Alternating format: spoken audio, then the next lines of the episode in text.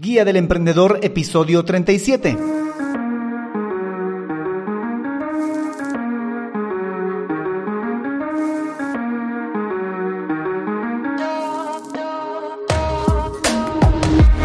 Hola, emprendedores, muy buenos días a todos y bienvenidos a la Guía del Emprendedor, el podcast en el que paso a paso vamos a aprender a crear, montar y optimizar un negocio con presencia online a través de estrategias, herramientas y recursos de marketing digital. Hoy episodio 37 del miércoles 25 de noviembre de 2020, episodio en el que vamos a ver los trámites legales que necesitamos para establecer, dar inicio a nuestra idea de negocio. Los trámites legales que se necesitan aquí en Bolivia. Pero no sin antes recomendarte que puedes suscribirte a este podcast y acceder a los recursos y herramientas que compartimos en alexhurtadomktd.com. Por cierto, yo soy Alex Hurtado, un emprendedor digital y chatbot developer. Bueno, emprendedores, comencemos. En el anterior episodio estuvimos viendo la teoría TDS, o lo que es lo mismo la teoría tiempo, dinero, suerte. Esta teoría se aplica en la fase de crecimiento de nuestra idea de negocio. Resumiendo un poco, tenemos que tener en cuenta que para crecer hay que considerar dos factores importantes de los cuales tenemos que tener como fortaleza o como debilidad.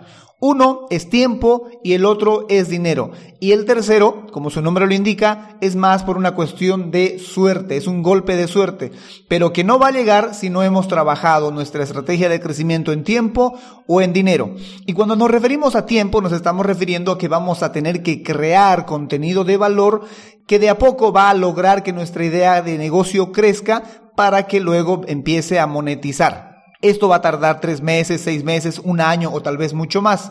Pero si por el contrario nuestro recurso valioso es el dinero, podemos tirar de campañas publicitarias para lograr el crecimiento rápido y por ende un retorno de inversión lo antes posible. Es claro y vital definir cuál de estos dos recursos es el que tenemos en abundancia o por lo menos lo tenemos en buena medida. Ahora que si tenemos los dos, pues bienvenido, podemos combinarlas y es mucho mejor. Pero si no tenemos ni tiempo ni dinero, tal vez tendríamos que empezar a pensar que hay que buscar un socio o hay que incluso abortar la misión. Hoy vamos a hablar de los trámites legales que se requiere en nuestro país, en Bolivia, vamos a contextualizar un poco, en Bolivia, qué tipo de trámites se requieren para iniciar una idea de negocio. Lo primero que tenemos que definir es qué tipo de empresa vamos a formar con nuestra idea de negocio. ¿Va a ser una empresa unipersonal? O sea, registrada a nombre de una persona natural, o va a ser una SRL, una sociedad de responsabilidad limitada, o una sociedad anónima, o una sociedad en comandita, que va a ser registrada por una persona jurídica eso es lo primero que tenemos que determinar. Si vamos a hacer una empresa unipersonal con persona natural o si vamos a hacer una persona jurídica que va a iniciar, fundar una SRL, una SA, una sociedad comandita. Una de esas figuras es la que tenemos que asumir para iniciar una empresa y con esta empresa iniciar nuestra idea de negocio. Luego de haber definido esto, tenemos que iniciar un registro en funda empresa. Para ello tenemos que presentar dos requisitos vitales, que son uno, el control de homonimia,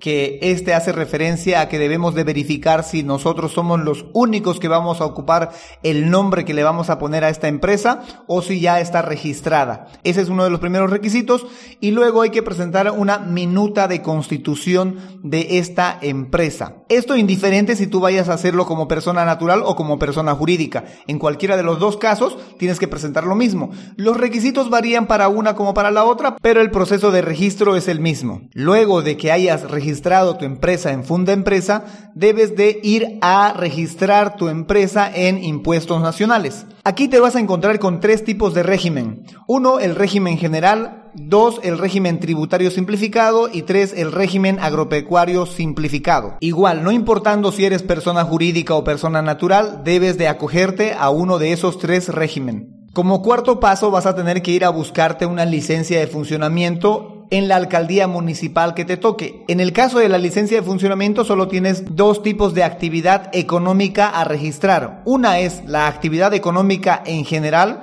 y la otra es la actividad industrial. Luego de haber sacado la licencia de funcionamiento tienes que ir a la Caja Nacional de Salud a registrar tu empresa y para que tus empleados se puedan registrar, afiliar a la Caja Nacional de Salud. Luego de eso tienes que registrar tu empresa en la AFP. Que para el caso hay dos tipos de registros. Uno, registro para empresas y otro, registro para personas. Claramente, una se hace referencia a las personas jurídicas y otra hace referencia a las personas naturales. Y por último, tienes que registrar tu empresa en el Ministerio de Trabajo y solicitar el registro obligatorio de empleadores. Y con este registro, que es el último de los seis pasos, ya tendrías una legalidad de la empresa con la cual vas a iniciar tu idea de negocio. Ahora bien, como verán, es bastante largo el proceso para establecerse legalmente aquí en nuestro país e iniciar una empresa. En especial cuando esta empresa va a tener socios es decir, va a ser una SRL, una SA. Por eso es que muchos emprendedores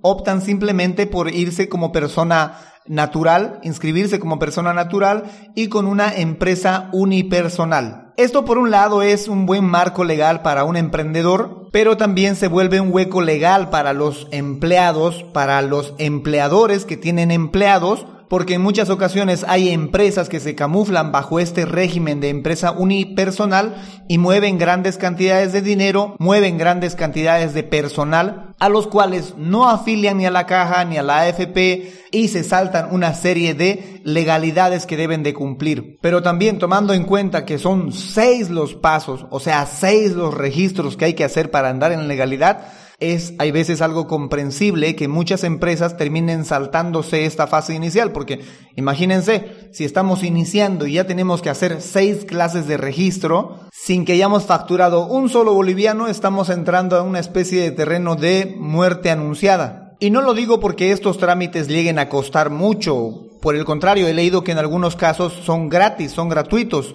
Llevan de tres a cinco días, una semana, cosa que dudo mucho porque aquí hay bastante burocracia. Las oficinas municipales y las gubernamentales no se destacan por ser eficaces y eficientes en el cumplimiento de sus tareas y en el cumplimiento de los plazos de tiempo. Lo digo porque cuando intentas sostener, mantener esta legalidad, el precio que puedes llegar a pagar es mucho mayor del beneficio que obtienes por tu idea de negocio. Porque cualquier error que cometas en el sostenimiento de esta legalidad puedes llegar a pagarlo con multas y con multas con intereses. E incluso después de haber cerrado la empresa a través de los trámites correspondientes para cada una de estas instancias, puedes a futuro llegar a tener problemas y sorpresivamente podrías tener multas acumuladas de años que te enteras tiempo después de haber cerrado la empresa o de haber cerrado algún registro, alguna licencia. Entonces hay que tenerle cuidado a estos trámites, hay que tenerle una especial atención a estos trámites legales. Eso siempre y cuando vayas a formar una empresa como tal. Ahora, bien, la legalidad en Bolivia para los negocios digitales aún es una zona gris. De seguro ya hay algunas reglamentaciones, no, mejor dicho, hay algunas leyes o pedazos de leyes que ya andan contemplando reglamentar los negocios digitales, pero sigue siendo una zona gris de la cual más de uno se va a aprovechar. Ahora, para orientarte un poquito en esto de los negocios digitales o de la iniciación de una idea de negocio con su versión digital o en online, como se dice, sea que tengas un negocio con tienda física, o sea que quieras iniciar un negocio directamente en online, lo más adecuado es que tú inicies con el trámite de empresa unipersonal, lo cual debes hacerlo a través de Funda Empresa, y luego te registres en impuestos nacionales adjudicándote el régimen tributario simplificado, siempre y cuando que tu capital no sea superior a los 60 mil bolivianos. Cumpliendo estos dos registros tendrías lo suficiente para estar legalmente operando con un negocio en Bolivia. Aclaro, siempre y cuando seas boliviano, y te estés inscribiendo como persona natural bajo la condición de empresa unipersonal. Ahora bien, recientemente ha salido un nuevo sistema para emprendedores, un sistema especial de transición para emprendedores al régimen general. Esto es para emprendedores, empresas o personas que mueven ingresos iguales o menores a 250 mil bolivianos. Para estos casos puedes inscribirte uno a través de Funda Empresa, luego Luego inscribirte en el sistema este que te acabo de mencionar que se llama 7RG, obtener tu número de identificación tributaria, o sea, tu NIT, y por último aperturar una cuenta bancaria para tu emprendimiento. Ahora que si tienes un emprendimiento que ya mueve por encima de los 60 mil bolivianos, o sea, no puede estar en régimen simplificado, pero tampoco le alcanza para estar en régimen general, entonces puedes adjudicarte este nuevo sistema, el 7RG. En fin, espero que me lleguen a contar en qué tipo de figura jurídica es que armaron, iniciaron su idea de negocio. Porque en el siguiente episodio, el 38 del podcast, vamos a hablar de la fase de pre-lanzamiento para nuestra idea de negocio. Bueno, emprendedores, eso es todo por hoy. Recuerda que puedes suscribirte a este podcast y acceder a los recursos y herramientas que compartimos en alexhurtadomktd.com. Ahí vas a encontrar tanto las notas del episodio de turno como los enlaces a las herramientas o recursos que utilizamos en este y otros episodios. Si tienes alguna pregunta sobre este episodio o sobre los anteriores, o tienes alguna propuesta de temática para el podcast, puedes utilizar el bloque de color rojo en el cual hay un formulario en cada episodio a través del cual puedes hacerme llegar estas preguntas o propuestas. Muchas gracias por escucharme en Spotify, en Google Podcast o en iTunes o en la plataforma que estés utilizando, si es en tu teléfono o en tu computadora. Muchas gracias por escucharme y sobre todo gracias por emprender con este podcast. Será hasta el próximo episodio, el viernes. Chao, chao.